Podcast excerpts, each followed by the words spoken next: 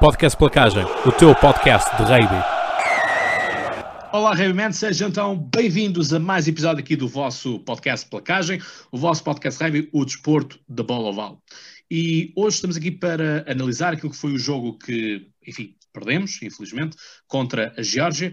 Um, uma Geórgia que se impôs pelo desenho tático e também por aquilo que foi a força dos moldes dinâmicos que resultaram em quatro dos cinco ensaios. Haviam penalidades, essas penalidades foram empurradas para a linha para se conseguir ganhar então terreno e portanto foi assim um pouco assim uh, o, jogo, sendo que nós ao intervalo estávamos a ganhar uh, 13-10 mas perdemos então uh, 23, uh, desculpa, 26, uh, 18. E portanto, uh, estamos aqui uma vez mais com o António Henriques e com o António Aguilar. Uh, meus senhores, muito bem-vindos a mais um episódio aqui do Podcast Placagem, o número 12, o número perfeito. Aguilar, começas tu. Exato. Uh, pronto, relativamente ao jogo de ontem, um pequeno preâmbulo para, digamos que, congratular-me pelo regresso uh, do rugby e de, dos jogos da Seleção Nacional ao canal público de televisão, a RTP2, uh, eh, numa iniciativa que creio que também partiu da direção da Federação Portuguesa de Rugby, o que é elogiável, e portanto é, é um, um, passo importante relativamente à divulgação maior um, eh, em sinal aberto do, do rugby português e também em nível de, de divulgação junto de muitos portugueses que não estão habituados a ver o rugby e, sobretudo, jogar a seleção nacional. Um, foi uma estreia realmente que era complicada, já sabia. Portanto, o resultado, a derrota, é perfeitamente um, aceitável, uh, até pela diferença uh, de potencial das duas seleções. Sabemos que os georgianos hoje em dia estão habituados a jogar a um nível diferente eh, estão atualmente no 12 lugar do ranking mundial. Portugal está em 20, na 20 posição, portanto, são oito lugares um, ehm, que naturalmente se traduzem depois uh, no resultado final. Uh, dizer que uh, Portugal sai com, digamos, um sabor amargo numa derrota que, no mínimo, merecia um ponto de bónus defensivo, ou seja, perder por menos de oito pontos de diferença, acabou por sofrer esse quinto ensaio georgiano no, em cima dos 80 minutos, e, portanto uh, foi um pouco um soco no estômago e uh, uma injustiça para uma exibição dos Lobos que eu acho que um, foi muito interessante, teve momentos em que Portugal esteve até por cima do jogo, teve no comando do marcador e houve alguns sinais positivos que nos podem acalentar alguma esperança eh, os, os, próximos jogos desta primeira volta, e recordo que temos eh, mais dois jogos em casa, eh, sobretudo de, na recepção à Roménia, que é o nosso adversário direto. A Geórgia até se pode considerar que, sabemos todos, é a favorita número um a ficar em primeiro lugar deste Rugby Championship, que tem duas voltas, portanto, há ainda muito caminho para percorrer, mas pronto, poderemos analisar um pouco mais à frente uh, alguns detalhes relativamente à, à, escolha dos jogadores, enfim, uh, exibições individuais melhores ou piores e também alguma apreciação mais detalhada sobre a questão da defesa portuguesa ou a forma como atacámos, mas já lá iremos mais à frente. Só dar aqui uma correção uh, que, disse, que disse erradamente aqui o, o, os valores. Portanto, nós perdemos por 29 de 6, assim é que foi. Uh, portanto, depois fica em segundo lugar uh, a Rússia, que ganhou contra, contra a Roménia por 18-13, fica então com 4 pontos, a Roménia com 1 ponto. Lá está, o tal ponto defensivo que Portugal podia eventualmente ter tido. Uh, Perdemos basicamente assim nos instantes finais, não foi, António Henriques? É, é verdade. Eu queria realmente referir apenas alguns, alguns números que é importante. Temos a noção que este uh, European Championship, mesmo com outras designações, teve 21 edições, a Geórgia venceu 14 dessas 21, venceu 9 dos últimos 10 anos, só perdeu em 2017, perdeu para a Roménia, a Roménia que além desse ganhou mais 5 títulos, portanto tem 6 títulos na, nas suas contas. Portugal venceu uma vez, venceu em 2003, e é curioso que os georgianos venceram os oito últimos duelos, agora nove últimos duelos, o que é um facto é que Portugal, que em 22 jogos dentro da Geórgia ganhou por quatro vezes, tinha ganho em 97 e depois ganhou em três anos consecutivos. 2003, quando ganhou o Championship, 2004 e 2005. E, portanto, para terem hum, a noção de que hum, Portugal já se bateu com a Geórgia, durante três anos nós éramos a bete no ar dos georgianos, fomos a Tbilisi, por exemplo, vencer, em 2003 vencemos em casa na estreia do eh, Vasco a sua primeira internacionalização, o primeiro centurião do rugby português, no mesmo uma tarde no Universitário de Lisboa, em que também estreou o árbitro galês, o melhor árbitro do mundo, Nigel Owens, e portanto nessa altura Portugal batia-se de igual para igual com a Geórgia, efetivamente isso já não acontece. Só para ter uma ideia, no ano seguinte, 2006, depois de três vitórias, Portugal foi a Tbilisi, eu por acaso fui lá assistir e, em trabalho para o jogo, e é para esse jogo, e perdemos 40 a 0. E portanto aí, a partir de 2006, percebeu-se que o Mundial de 2007 já estava perto, a Geórgia estava realmente a caminhar a passos largos e a trepar posições no ranking mundial e neste momento está a oito lugares à nossa frente. Ontem uh, Serra foi, fez um jogo um pouco uh, unidimensional, foi uma questão de e tudo o Paco Georgiano levou, um, e isso levava um bocado a questão. Não sei se foram os georgianos que acharam que era a maneira mais fácil de bater Portugal e, portanto, não vamos arriscar a abrir o jogo, ou se realmente esta Geórgia está um bocadinho unidimensional, porque se é assim, não chega para desafiar a Itália, a crónica vencedora da colher de pau dos Seis Nações, que apesar de perder jogos em sucessão eh, nesse principal torneio europeu, eh, vai jogando, vão aparecendo nomes novos e esta Geórgia que ontem jogou aqui uh, no Jamor um, não chega. Vamos ver como é que vai ser dentro de oito dias em Madrid. Um, há jogadores habituais titulares uh, de georgianos que estiveram no, na bancada e, portanto, devem já jogar contra a Espanha, porque se for só assim, um, apesar do poderio demonstrado, não vai chegar houve muita disciplina da parte dos georgianos, só para terem uma ideia, entre o minuto 5 e o minuto um, 19 foram 14 não, entre o minuto 5 e o minuto 14. Em 9 minutos, a Geórgia faz quatro faltas, Samuel Marques converte duas delas, uh, outra não converte, que um, acerta no poste.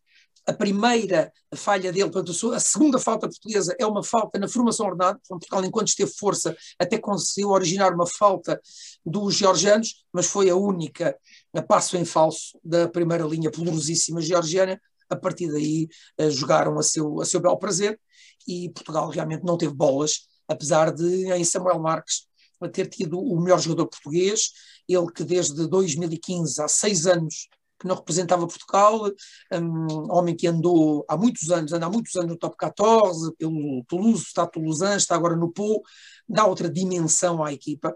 Ontem conseguiu 11 dos 16 pontos de Portugal. Também o ensaio do Rodrigo Marta é uma jogada, uma falta jogada rapidamente à mão por ele.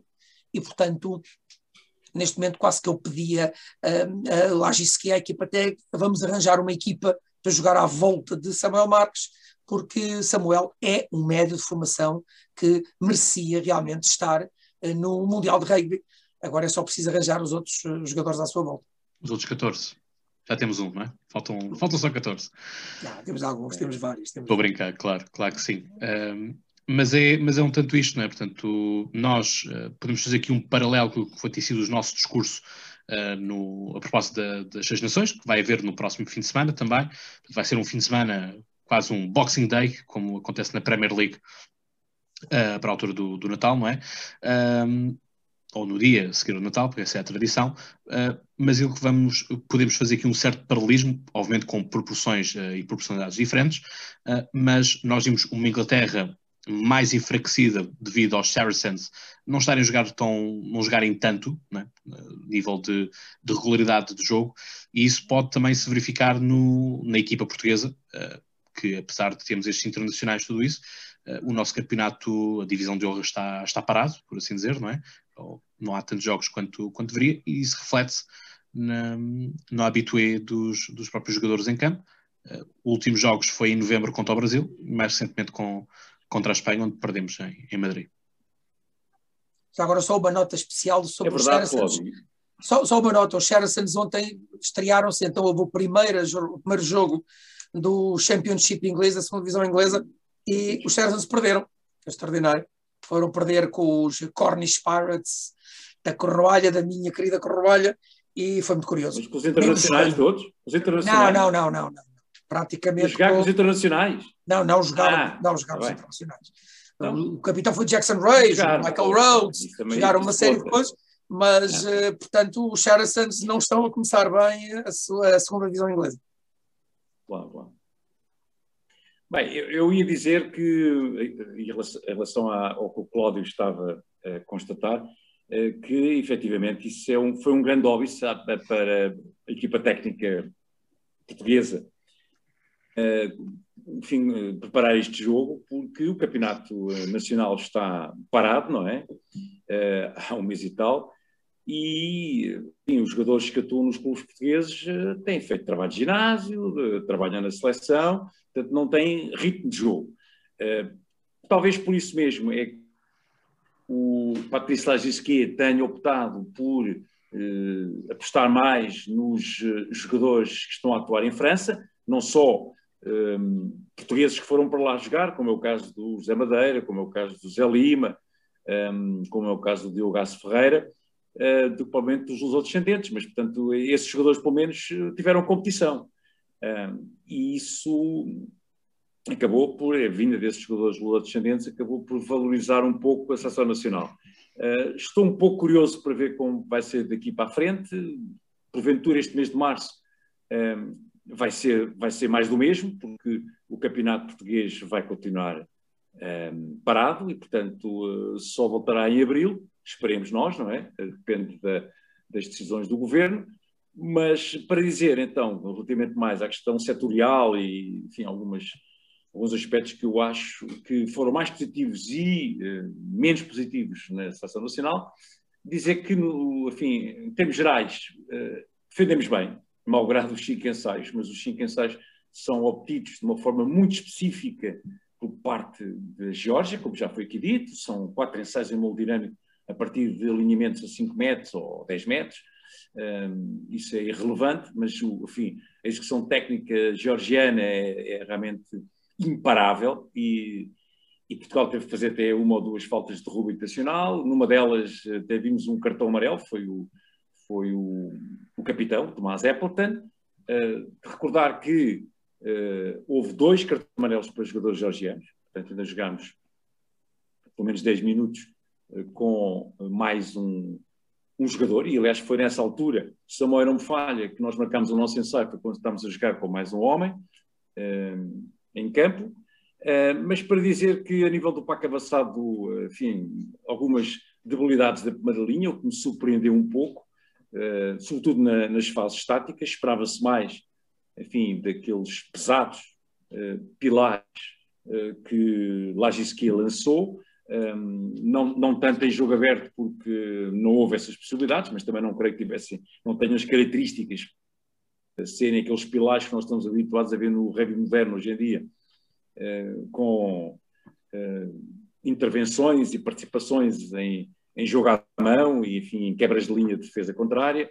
Não, não podemos esperar muito deles nesse capítulo, mas noutros jogadores realmente houve uh, exibições muito positivas. O melhor em campo, como, como uh, creio que é consensual, foi o Samuel Marques, o médio de formação, que veio trazer realmente uma dinâmica eh, maior à movimentação portuguesa, quando teve posse de bola em condições, e depois as exibições eh, dos dois homens da segunda linha, que atuam no Campeonato Português, o Rafael Simões e o Rebelo de Andrade, apresentaram-se muito bem, eh, e uma terceira linha onde o João Granato e o José Madeira foram os flanqueadores que estiveram melhores do ponto de vista defensivo e a placar, em jogo aberto.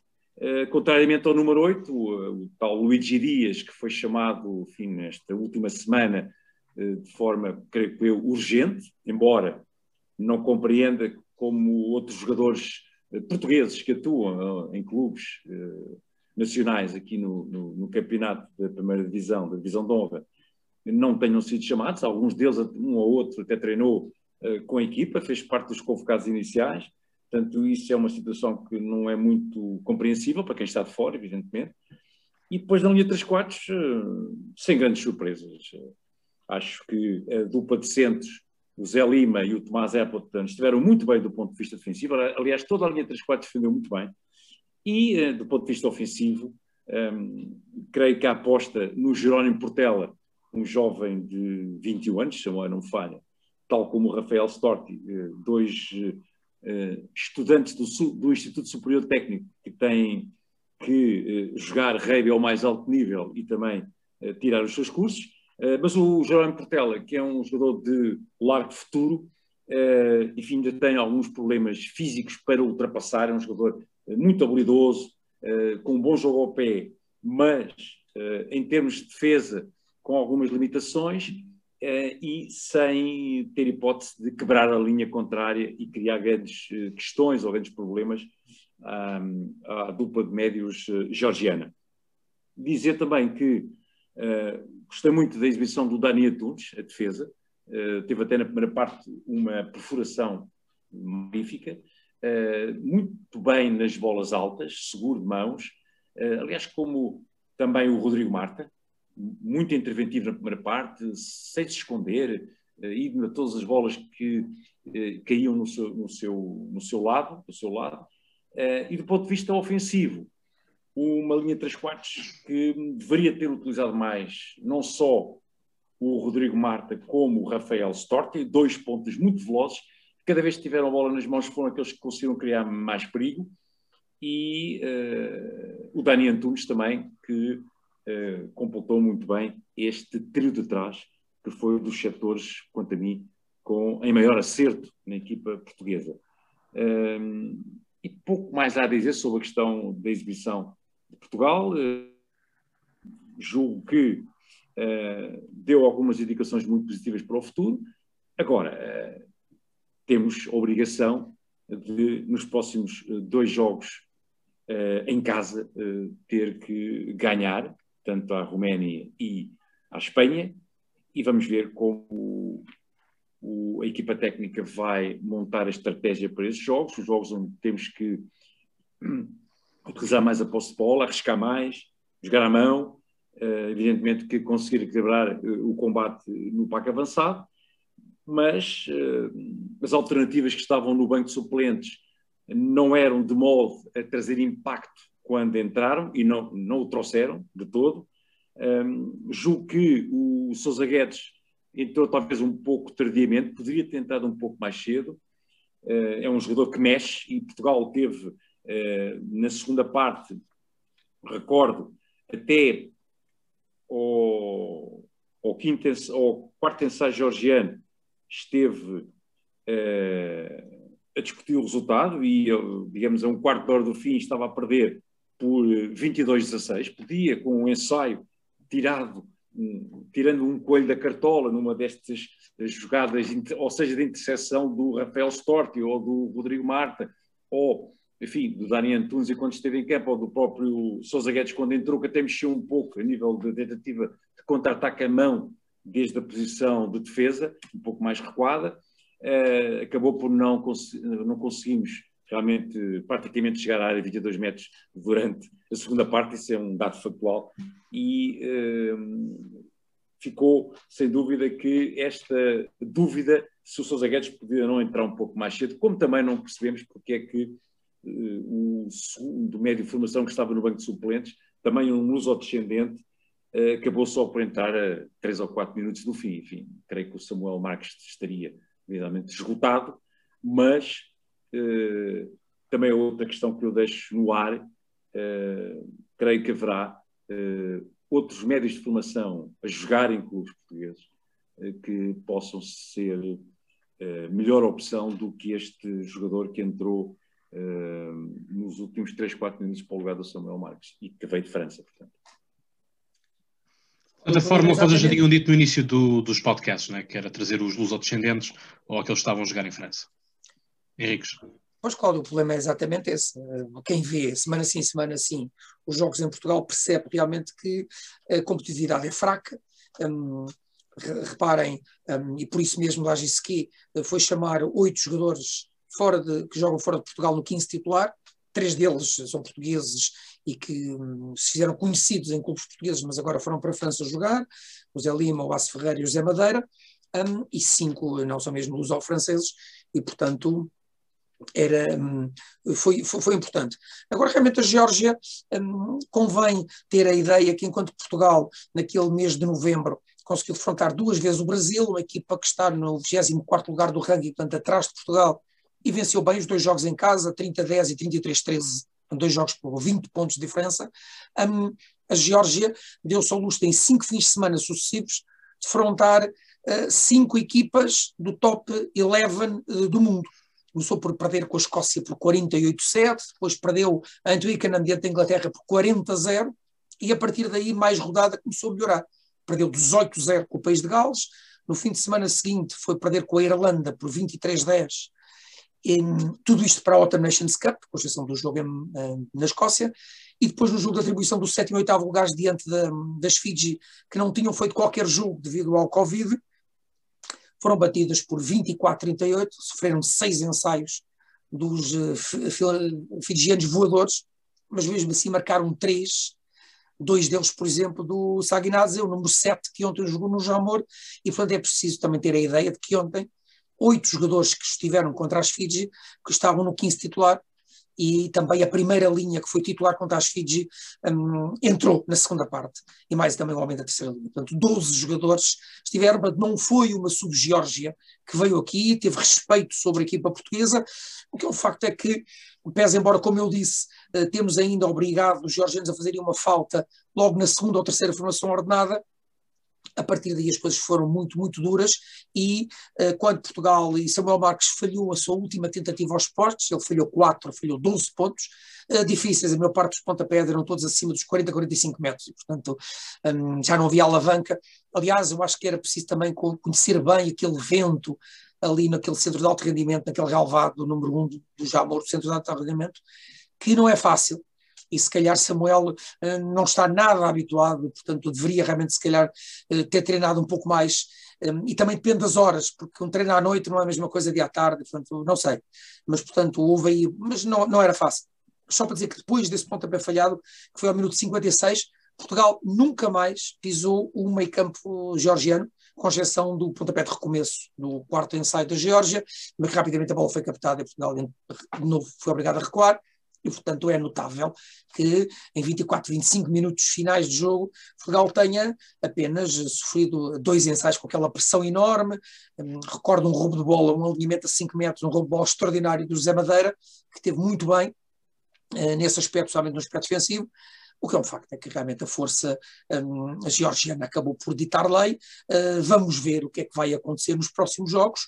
Agora, uh, continuando assim e uh, tendo a noção de que a Geórgia está num patamar claramente superior às outras equipas, eu acho que Portugal, nos dois jogos em casa, diante da Geórgia e diante da Espanha, com qual há duas semanas fomos a Madrid perder por 25-11, um jogo em que também estivemos muito dentro do resultado até praticamente ao intervalo, até desde o início da segunda parte, depois realmente fisicamente as coisas acabam por um, deslaçar um pouco, uh, e é isso certamente que, conhecendo bem o reino internacional, o Lagisquia deve estar a, a, trabalhar com a vasta equipa técnica, dois técnicos portugueses, dois técnicos franceses, Vamos ver como é que Portugal se vai melhorando ao longo da, da competição, é isso que nós pedimos, porque se Portugal conseguir em 2021, dos cinco jogos, eh, conseguir três vitórias, sabendo que tem três jogos em casa, que vai defrontar depois fora a Rússia e aquele que teoricamente é o jogo mais fácil em casa, ou da Bélgica ou da Holanda, um, é um, uma muito boa primeira volta. E, portanto, continuando com este trabalho, pensar se há sempre que em 22 eh, Portugal poderá estar melhor e realmente o sonho de chegar ao, ao Mundial pode acontecer. Recordando que, como eu digo, Portugal, se for Europa 2, vai estar no grupo B e no grupo B do Mundial vão só estar a África do Sul, a Irlanda e a Escócia. E, portanto, atenção, o que é que nós vamos fazer em 2023 com um grupo destes? Claro, era um prémio ótimo para o rugby português, mas atenção, nós em 2007, quando lá estivemos pela única vez, dois anos antes andávamos a bater-nos lado a lado com a Geórgia, o que é aquilo que já não acontece agora. É esperar que tempos, tempos novos venham e que, enfim, se consigam fazer algumas coisas. Não, não há muito mais que nós os três aqui sentados uh, possamos, possamos fazer sem ser uh, dar aqui alguns bitites uh, técnico-táticos um, que, valem, que valem o que valem. Mas pronto, quem sabe Aguilar, trazemos o Eddie Jones para, para, para Lisboa e pode ser que assim Portugal consiga. eu, acho, eu acho que o Aguilar seria de, das primeiras pode... pessoas a estar na entrada do estádio. O problema, eu não tenho nada, eu acho que o Eddie Jones era ótimo cá. O que é que o Eddie Jones, se viesse para Portugal, a, a convocatória, do, da, a primeira convocatória dele, ele ia chamar para pilar, para pilar o Xixa, o segundo linha era certeza o Marcelo Lorei, na terceira linha jogar o João Uva, o Juan Severino, o Luís Pissarra, uh, os Eugémios Mateus, e portanto era capaz de não ser boa ideia. Até tu ias lá jogar, pá.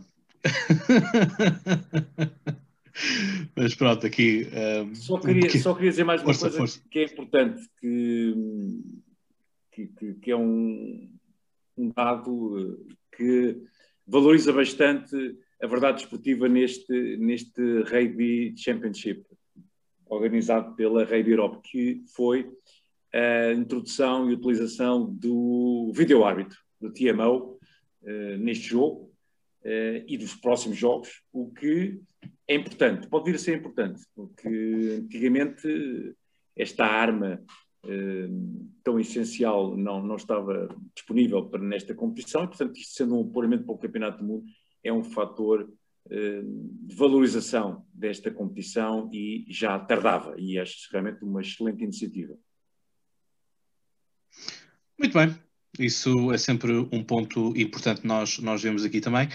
Um, ficamos por aqui, uh, vamos ter um próximo jogo, no, como já foi dito também, no próximo sábado, frente à Roménia, adversária direta de Portugal. Uh, vamos ver como é que isso também uh, se vai se vai processar um, nesses, nesses moldes, sendo que Espanha então recebe a Geórgia, depois a Rússia vai receber a Geórgia, a Roménia recebe a Espanha, a Geórgia vai receber a Roménia, e depois nós voltamos então a receber um, mais à frente Portugal, uh, uh, recebemos em, em, Portugal a Espanha, portanto vai ser umas agendas engraçadas, isto ainda com a Liga das Nações uh, a ocorrer também, que vamos fazer obviamente episódio de divisão na próxima semana. Portanto, sem mais nada a acrescentar, Obrigado por estarem desse lado. Não se esqueçam então de subscrever, partilhar com os vossos amigos, de também nos seguirem nas redes sociais, sobretudo Instagram e Facebook, e aí podem também ter algum contato connosco para fazermos aqui alguns comentários também. É importante vocês também dar algum feedback desse lado. E portanto, nós ficamos aqui com a nossa bola oval. Uma vez mais, ficamos aqui com o rugby. E portanto, vamos então para o nosso habitual grito de guerra, que vocês já sabem então mais que de cor. E vamos lá. 3, 2, 1. Olá! Olá! Temos, temos uma vez mais o Aguilar com delay da transmissão. Temos dois, dois uás. Mas pronto, fica, fica assim bem. Até à próxima.